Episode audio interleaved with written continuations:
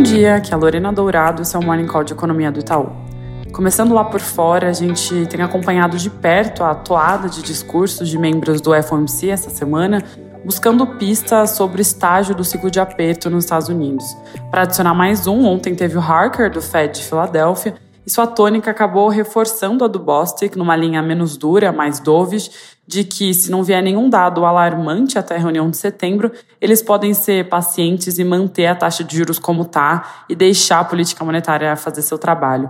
Essa declaração é particularmente importante porque o Harker costuma estar na ponta mais neutra do comitê.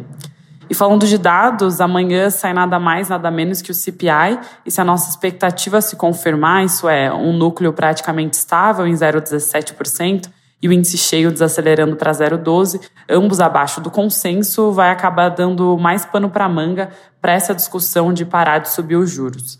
Ainda em dados, ontem saiu a balança comercial de junho e o déficit entre exportações e importações diminuiu de 68,3 para 65,6 bilhões, o que dá um impulso extra para o PIB e acabou aumentando o nosso tracking do PIB do terceiro TRI de 2% para 2,5% trimestral anualizado. Passando para a China, tanto o índice de preços ao consumidor como ao produtor entraram no campo de deflação, algo que não acontecia desde 2020. Isso se soma à história de dados mais fracos de atividade por lá, já que com a demanda dos consumidores e das empresas se enfraquecendo, os preços ficam nessa espiral baixista. De fato, a inflação nunca explodiu na China, como no resto do mundo. A história é diferente, mas de todo modo isso deixa um desafio grande para o governo, que já vem tentando estimular a economia por diferentes frentes para ver se ela reage. Não só a deflação preocupa as autoridades, como também os indicadores do mercado imobiliário. Dados de alta frequência que a gente acompanha mostram um retrato amargo para o setor, com vendas de imóveis muito abaixo do nível do ano passado e caindo. Aqui no Brasil, a ata do Copom foi divulgada na manhã de ontem, deixou a mensagem de que a barra para acelerar os cortes para 75 é relativamente alta. Uma das questões um pouco em aberto é que tem algumas condições para que essa aceleração ocorra e nos parece que se somente uma delas for satisfeita, seria o suficiente para essa mudança. Para citar as condições, seria uma reancoragem mais forte das expectativas ou um hiato do produto ainda maior ou uma inflação de serviços ainda menor. O mercado também não pareceu 100% convencido de o comitê vai manter o ritmo constante de cortes ainda põe boa chance de 75 nos preços e tem casas que inclusive já revisaram o cenário nessa direção. Por enquanto, nossa projeção para Selic fim de ano segue em 11,75. No fim do dia, o Diogo Guilhem, diretor do BC, participou de um evento público e acabou seguindo bastante o tom da ata, o que não tinha como nem ser muito diferente, já que ele fala no mesmo dia da publicação do texto.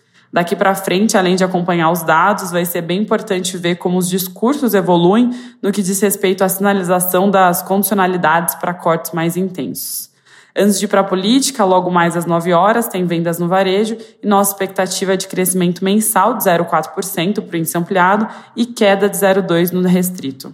Falando agora do noticiário, como a gente tem comentado nos últimos dias, a questão do arcabouço e orçamento está meio enrolada com a reforma ministerial que ainda não aconteceu principal tema dos jornais dessa manhã é um trecho que apareceu no texto de ajuste que o governo mandou para a versão preliminar do orçamento, onde eles já incorporam mudanças que o Senado fez no arcabouço, partindo do pressuposto que a Câmara vai manter. O propósito dessas mudanças é facilitar a execução do orçamento no ano que vem, reduzindo o risco de gargalos mas chamou atenção que na regra diz que não pode ser feito nenhum abatimento da regra de primário e o Senado mudou o escopo só para o governo federal. E aí, na modificação encaminhada pelo governo, tem uma autorização para abater até 5 bilhões de PAC da meta dos estados.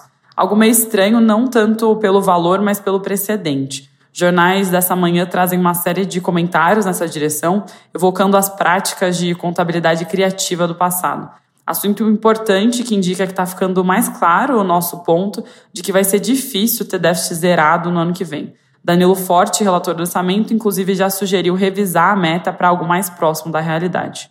Para terminar, o ministro Haddad entregou ontem um relatório sobre a reforma tributária para o relator Eduardo Braga, em que consta um estudo sobre as possíveis alíquotas a serem aplicadas e as exceções da reforma nos modos propostos pela Câmara. Em resumo, segundo o texto, a alíquota do IVA pode ser entre 25,5% e 27%, dependendo dos ganhos de conformidade. A nossa estimativa está mais para a ponta de cima.